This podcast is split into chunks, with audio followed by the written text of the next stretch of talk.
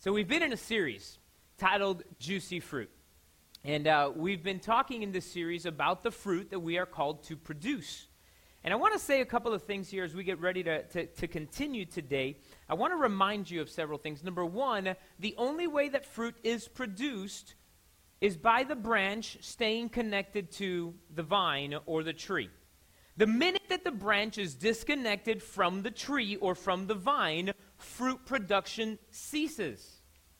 I mean, it, it, it, the minute that you cut it off, it's going to stop producing fruit. And many times there are believers who have ceased or stopped fruit production in their lives because of a disconnection from the vine.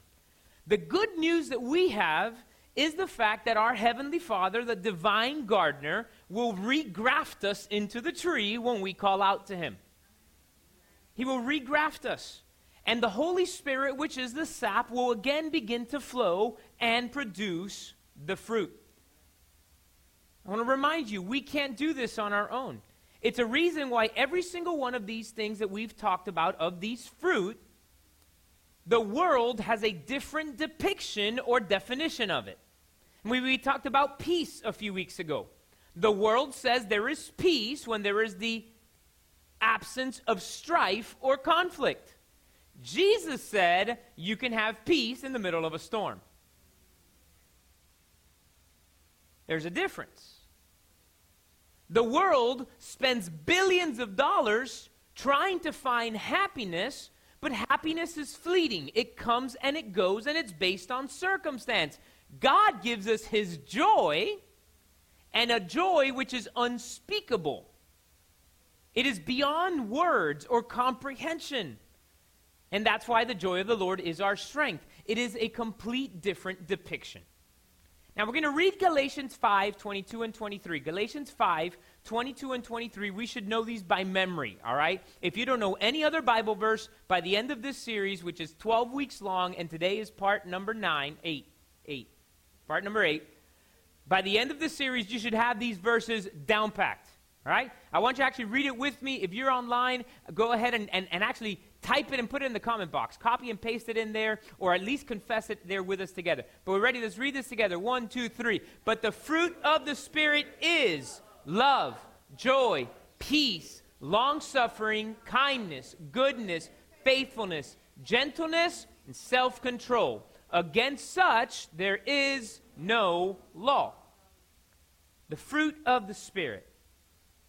There's a song that our kids' ministry does all the time. They've been doing it for a year. Uh, uh, they worship to it and they sing to it. And so you guys can say it with me. It says, The fruit of the Spirit is not a coconut. Fruit of the Spirit is not a coconut. If you want to be a coconut, you might as well hear it. You can't be a fruit of the Spirit because the fruit is love, joy, peace, patience, kindness, goodness, faithfulness, gentleness, and self control. You were supposed to sing it with me, Ilani. You were just staring at me. I was watching you. the fruit of the Spirit. And today we're right smack in the middle. We're going to be talking about kindness. Kindness is the fruit that we're going to be talking about today. And one of the things that I've mentioned week after week, and I want you guys to, to, to understand this the fruit of the Spirit is. It is one fruit. It is not nine different fruit. It is one fruit. And we are called to have this fruit being produced through us because of the Holy Spirit in our lives. It's nothing that you and I can do, it's the Holy Spirit that produces the fruit in us. So, kindness. Let's talk about the dictionary definition of kindness. If you look up kindness in the dictionary, this is what you'll find the quality of being friendly, generous, and considerate. The quality of being friendly, generous, and considerate. But if there is one thing that you have learned throughout this series, is that the world's definition of God's fruit is different as of what God expects and what God sees. It's a different thing. So l- let's continue going a little bit further here with the fruit of kindness. When you look up the word kindness in the original language there in the book of Galatians, this is what the word means. Goodness in action. Sweetness of disposition, gentleness in dealing with others, benevolence, affability are another two words for it. And I want to give you some descriptions of this because one of the ways that you can describe it, as a matter of fact, if you, if you read the fruit of the Spirit in the King James Version and in other translations, it says love, joy, long suffering instead of peace, eh, because it means the same thing. And instead of saying kindness, it says gentleness. Because an attribute of kindness is the being gentle, and it's actually a root word for we, where we get the word gentleman. Okay? And so th- th- there's there. I don't want you to get confused, though, because we are in the New King James and in other translations where it talks about gentleness as the eighth part of the fruit, which we're going to speak about in a few weeks. It's meekness. So for further understanding, I want you, that's why we go with kindness and the other one as meekness. But the reality is that all the fruit interlap, they're interwoven. At times, you can't tell where one stops and the other one starts. Why? Because of the fruit of the Spirit is. It's not separated, it's one. So there's overlap in them, okay? So kindness, it overlooks the faults in others. That's what the fruit of the Spirit of kindness does. Overlooks the faults in others. It is not sharp or bitter. As a matter of fact, I've heard it said this way the Holy Spirit producing His fruit in us is pulling away of our old character the flaws, the harshness, and replacing it with His softness and sweetness. Okay? Now, it encourages the weak and the afflicted. Kindness is soft spoken and courteous. It helps others. And here is the main distinction between kindness in the world and kindness as part of the fruit of the Spirit. Are you ready? Because this is a big one. Kindness describes the ability to act for the welfare of those taxing your patience. I'm going to read it one more time. It describes the ability to act for the welfare, the well being of those taxing your patience. What did we talk about last week? Patience. We talked about patience. The one that we're talking about this week, kindness, is showing this to the people who tax your patience. Anybody can be kind to the person who's lovable. Anybody can be kind to the person who's nice. Anybody can be kind to that person who's your superior. It takes God in us to be kind to the person that ain't so good. As a matter of fact, if we read in Matthew chapter 5, Matthew chapter 5, go to Matthew chapter 5, verses 43 to 48, you read the whole section, but I want to read specifically verse 44. Matthew 5, 44. This is Jesus saying, I say to you, the previous verse, he says, You've heard that it was said, love your neighbor and hate your enemy. And that was a that's a lie. No, that's what people used to say. And he says, that's what we said, but that's, that's not what we hear. Let, let me read verse number 43. Sorry. Let's go back to it. You heard that it was said, You shall love your neighbor and hate your enemy. That's what people would say. Where did they get that from? Well, the law said, love your neighbor as yourself, right? Love your neighbor. So if we love our neighbor, we're going to hate our enemies. They added that to it. But Jesus said, I say to you, love your enemies. Bless those who curse you. Do good to those who hate you. And pray for those who spitefully use you and persecute you. I'm going to read it one more time so it can sink in. I say to you, this is Jesus talking, love your enemies. Bless those who curse you. Do good to those who hate you. And pray for those who spitefully use you and persecute you. So, what is goodness in action? Kindness? It is the ability to work for the welfare or the well being of those who tax your patience. Why? Jesus even said, Love the people that drive you bananas. Love the people who are your enemies. Love them anyway. It doesn't say love the people who are nice to you, love the people who love you, love the people who are kind, love the people who are. No, no, no. There's no caveats. It's, it's, it's, it's, a matter of fact, if, if you can love your enemy, you can love anybody else. If you can bless for the person who cursed you, you can bless anybody else. If you can pray for the person who was spitefully trying to use you and persecute you, you're going to find yourself being able to pray for anybody else. And remember, this is not self produced.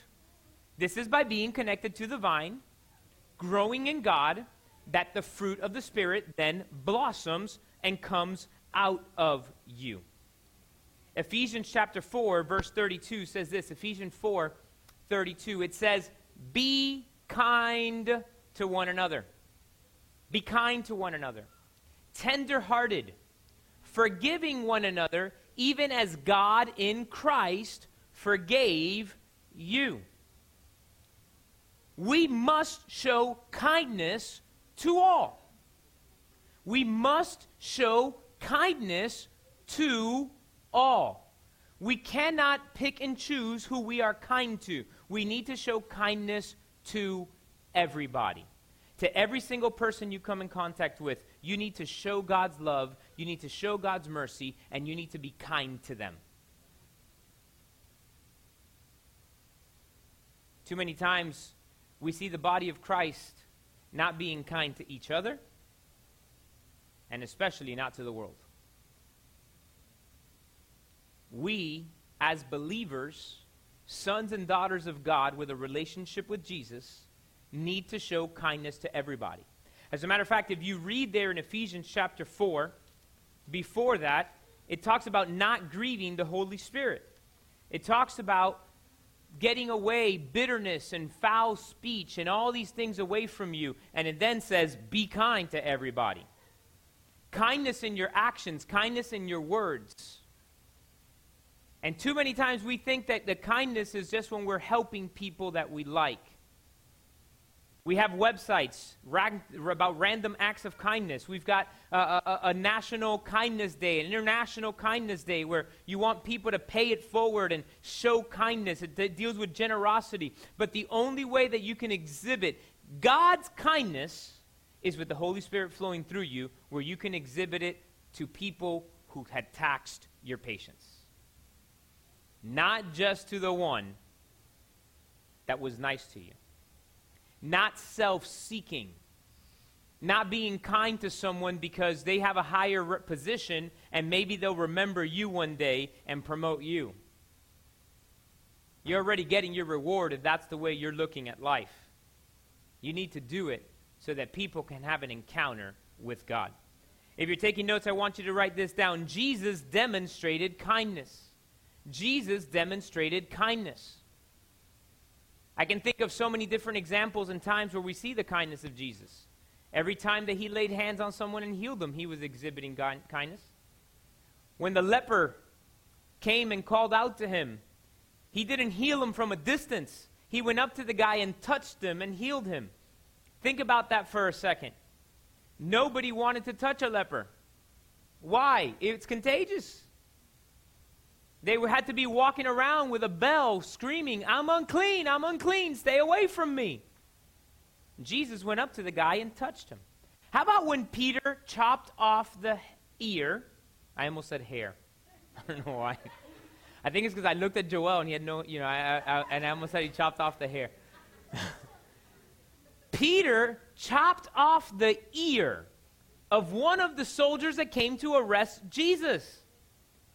And the Bible says that Jesus bent down, picked up the ear. I can imagine that he blew off the dirt, probably. You know, maybe he went like this and took it off. I mean, I don't know. But he picked it off the ground and put it on the head of the guy and healed him. I mean, is that not the definition of kindness. Like he was exhibiting that to the guy that was there to arrest him. To arrest him. I remember I, I, I spent about an hour in the back of a squad car several years back. Um, non voluntarily, no. Um, I, got, I got pulled over in Sebastian County, Florida, at about midnight uh, for suspicion of drunk driving um, because I swerved a little bit. The minute the officer saw me, he said, I can tell you're not drunk, you were sleepy. I was like, yeah, got, you know, you're right. And um, long story short, he, uh, he asked me to get out of the vehicle because there was uh, an arrest warrant for David Perez. And um, he started asking me questions. Long story short, it was a different David Perez, a David Perez who lived in Tampa that shares my birthday. Um, and, um, and so, um, you know, he, he, put me in the back of the squad car. And I, was, I just talked to the guy. You know, I'm there talking to the officer, and he's like, you know, you're, you're taking this very well you know, because I was asking him about, oh, have you ever been, you know, he's like, where are you from? I'm from Miami. He's like, oh, yeah, I've been to Miami and this. that. So I'm talking to him. He's like, man, you're taking this really well. And I said, officer, I know it's not me. But if I give you an attitude, if I'm disrespectful, if I do say anything, I give you a reason to arrest me. So I'll just chill out back here while you figure it out that is not me. And about an hour later, it took about an hour, figured out it was a different David Perez who weighed 350 pounds, and they were like, that, yeah, unless you had massive weight loss, it ain't you, right? And, uh, and I got about my way. And guess what? I was wide awake. I kept driving. I was not sleepy anymore. Uh, but he, he, he was like, you're, you're treating me. You're treating me well, even though I have you in the back of my police car. Why? That's how you're supposed to act. That's how you're supposed to conduct yourself. That's how you're supposed to treat people. Not just people in authority, everybody you encounter.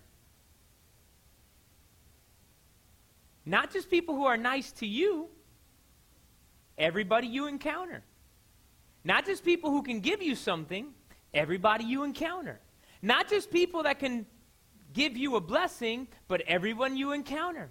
We are called to show this to everyone that we encounter. This Bible says it, and Jesus demonstrated it to us. And can I tell you something?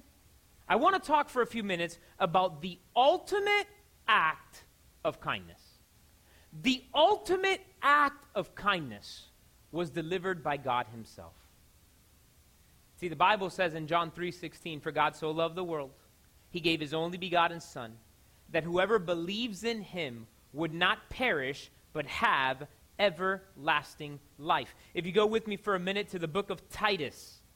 Yes, there is a book in the Bible called Titus. In Spanish, it's Tito. I know some of y'all have a cousin named Tito, but that's not who I'm talking about, all right? Titus is right after 2 Timothy.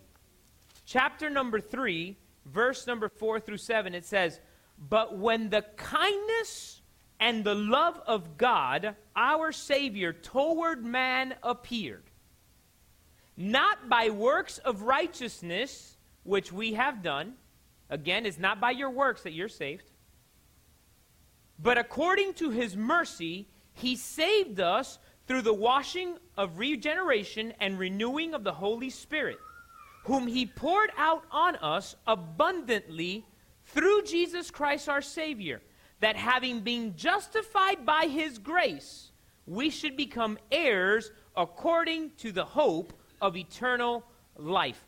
What did I tell you was the definition of kindness? Biblical definition, it describes the ability to act for the welfare of those taxing your present, patience. Can I tell you something? I have taxed God's patience a heck of a whole lot. Yes, I have. But he loved me anyways. Adam and Eve, they taxed God's patience. I mean, eh, they made God play the first game of hide and go seek. God's like, Adam, Eve, where are you? And they're off hiding in a corner. God's walking around the garden. Adam, Where are you? And he's hiding in a corner. Like a two year old. You know when your two year old plays hide and go seek with you? And they're like hiding behind a stick, you know, like, can't see me. And giggling. like, where are you? God played along for a minute. And then Adam, Adam said, Oh, no, no, no. Ah, God is, I felt shame because I was naked. And God's like, And how do you know that? I mean, think about it. God created him, God knew everything that was going on. Adam was taxing his patience, but you know what God did, anyways? He clothed him with skins. And then he promised a Savior whose name is Jesus. The children of Israel taxed God's patience. They did the back and forth dance. I love you, God. I go back to Baal. I'm back with God. I'm back with Baal. Back and forth with all their different idols, with all their different things. But God loved them anyways. And what did He do as the ultimate act of kindness? He sent Jesus to pay the price for our sins that we might be able to have relationship with him. See, kindness gives. Kindness sows. Kindness is generous.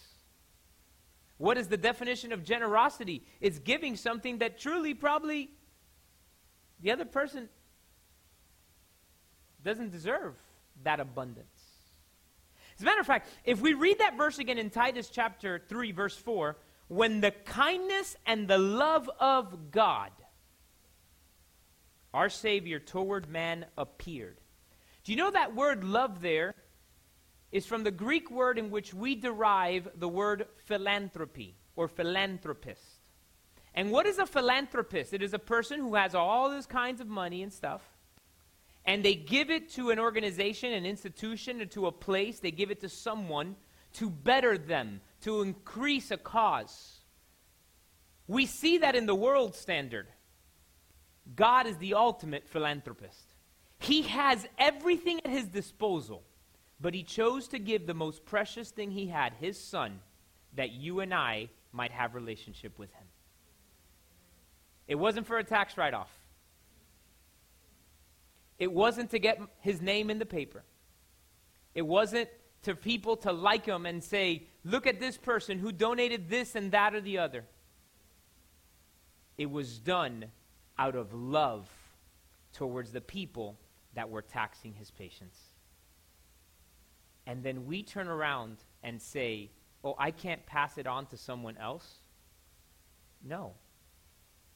Our character needs to be molded into the character of God. We don't mold God into us, we are molded to be like Him. Our character changes as we more are connected to the vine. As He prunes from us the things that are drawing away and sapping out the ability for you to produce fruit. As He removes friendships, relationships, and things from around you so that you can continue connected to Him and produce the fruit that can only be produced by Him. But remember what we said week one or week two of this series the fruit is for others. Never seen an orange tree peel an orange.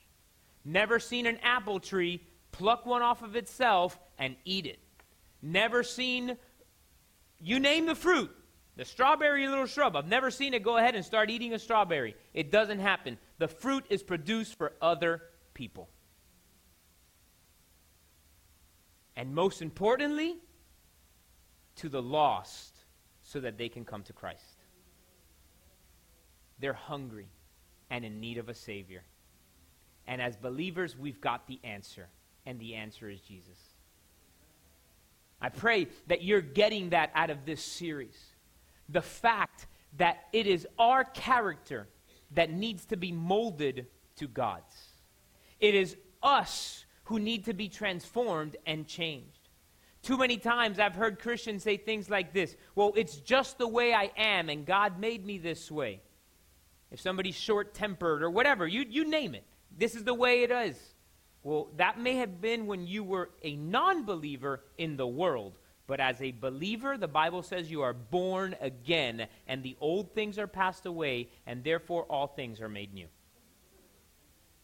Oh, I'm this way because I'm Cuban, or I'm this way because I'm this, or I'm this way because I'm that.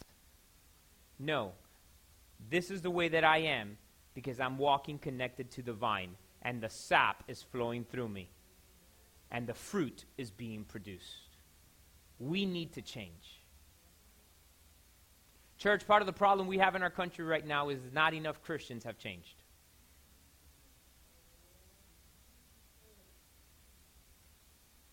And too many Christians are putting their trust in the wrong places. They're putting their trust in a political party. They're putting their trust in a candidate. They put their trust in a policy. They put their trust in so many different things. I'm sorry.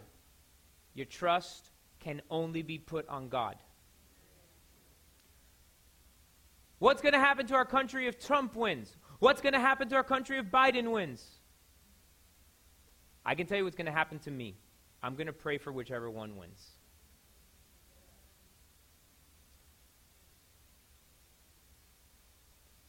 Who are you voting for? I'm going to vote for the candidate that, in my opinion, stands closest to things I believe in, according to Scripture. But I'm going to tell you the truth. Donald Trump ain't Jesus Christ. And Joe Biden ain't Jesus Christ. There's only one Jesus Christ. And I am tired of the garbage going on in our country right now, where if I say I'm voting for this person or for that person, then we can't be friends. Where if I say I am this party or that party, that's it, push away. That's unbiblical. My trust and my confidence is on Jesus Christ and Him alone.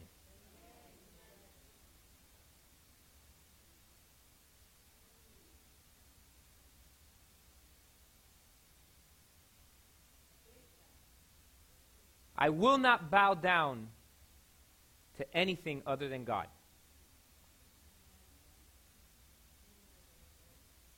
And I encourage you to follow Christ in the same way.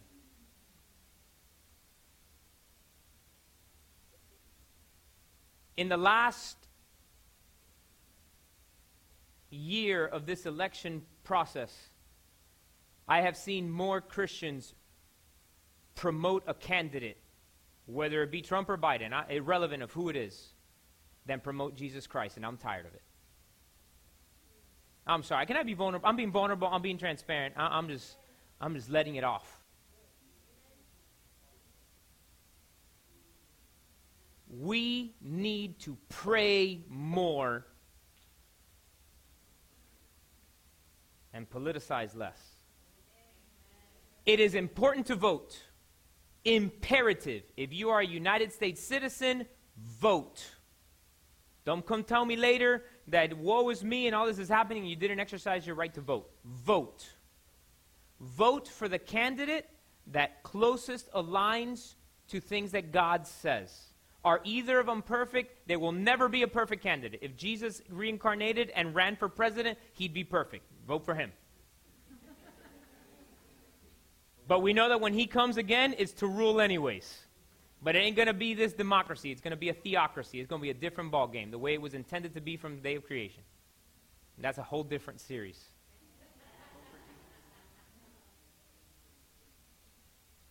What does the church need to do? The church needs to humble itself.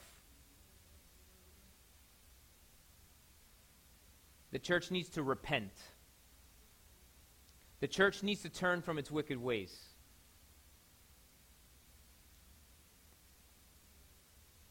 And the Bible says that that's when God will hear from heaven. Things going on in our society right now. I, I, let's put this aside. We'll just.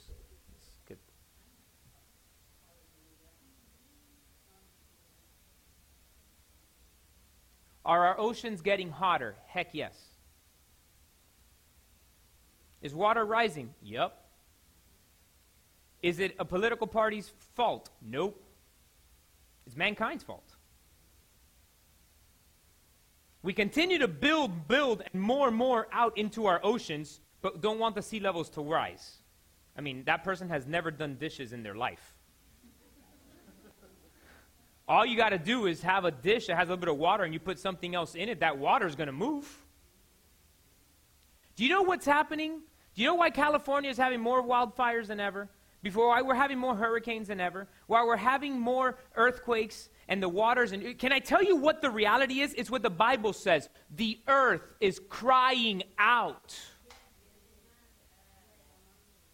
In Spanish it says la tierra gime. It's wailing, it's crying out. And the body of Christ is not walking in love or joy or peace or kindness or patience or goodness or faithfulness or gentleness or self control. And then you got a bunch of pastors that ask why people don't want to go to church. Spend less time campaigning and spend more time preaching.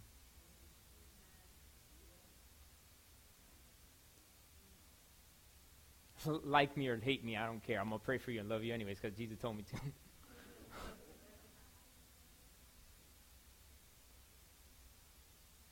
this is about God's kingdom.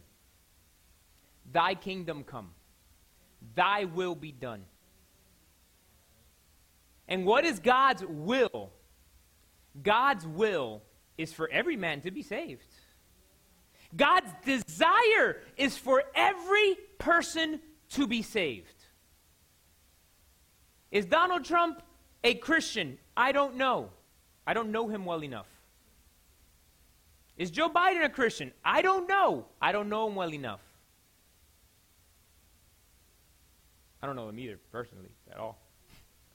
Just what they put on Twitter and on social media and, and advertisements.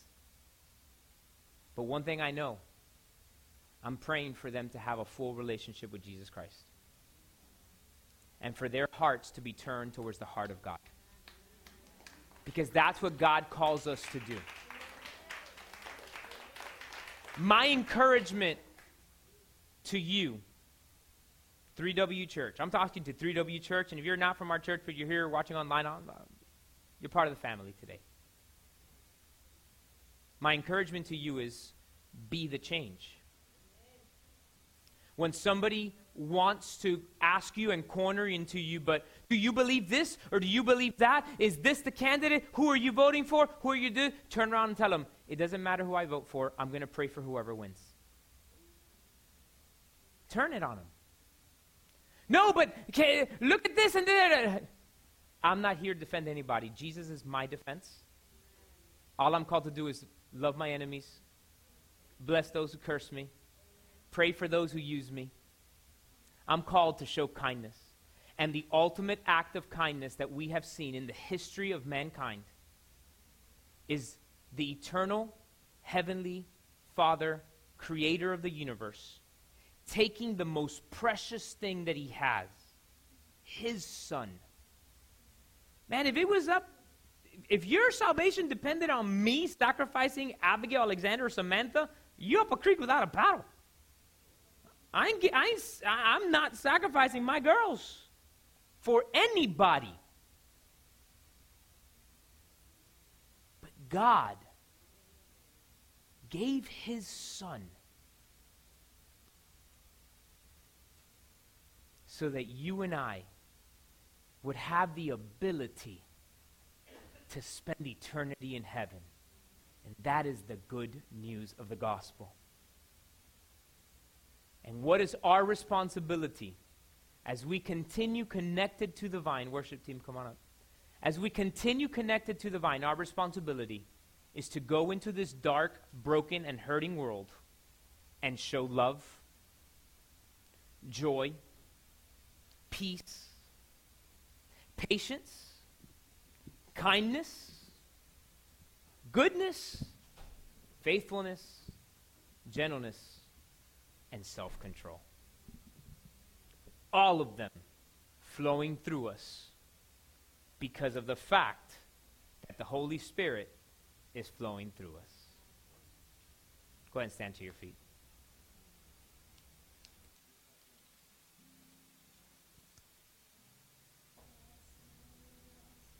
Perhaps you're here today, or you're watching online or listening to this on one of our podcasts, And you say, I've heard about God. I've gone to church. But maybe something's missing, and you're like, I, I, I, I don't understand. I, I can't do what you're talking about. I challenge you to examine yourself and ask if you've truly surrendered to Him.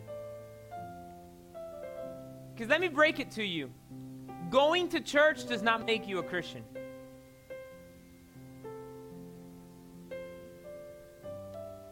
Holding a Bible up does not make you a Christian. Owning a Bible doesn't make you a Christian. It's a relationship with Jesus Christ.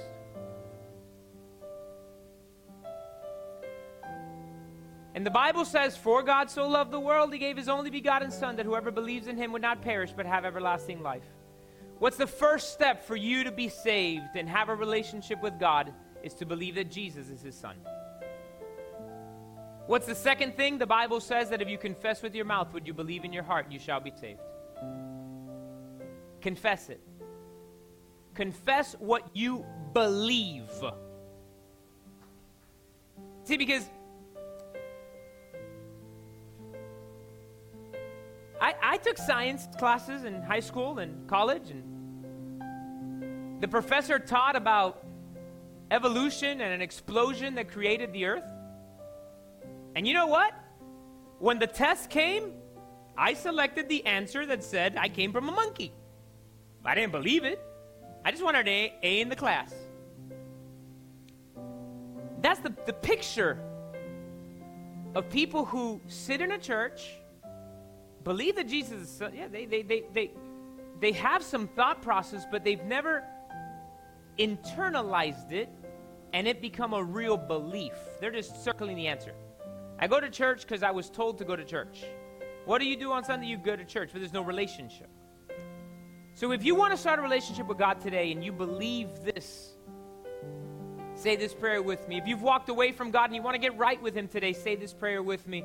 And church, let's encourage and together pray and say, God, I'm a sinner and I'm in need of a Savior. On my own, I can't get to you.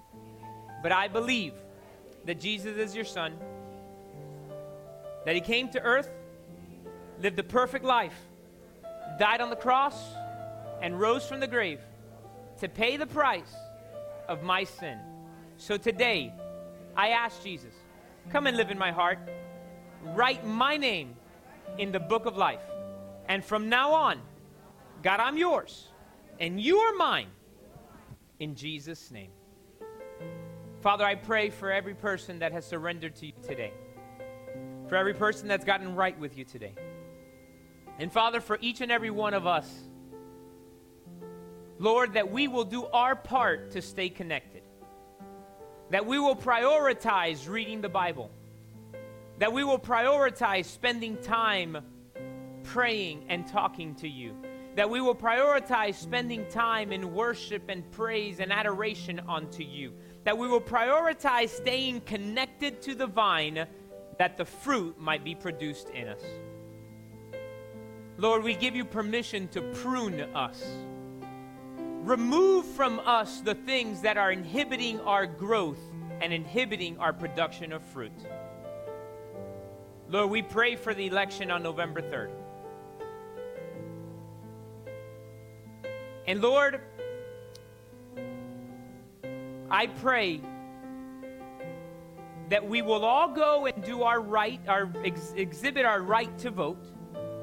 Father, that we will vote according to whichever candidate in whatever position is being elected lines up more closely to things that you say. But Father, we commit ourselves to pray for whoever wins, whether we voted for them or not whether we like them or not. We will pray for them because you have asked us to pray for all. In Jesus' name. Come on, let's worship God for a couple minutes.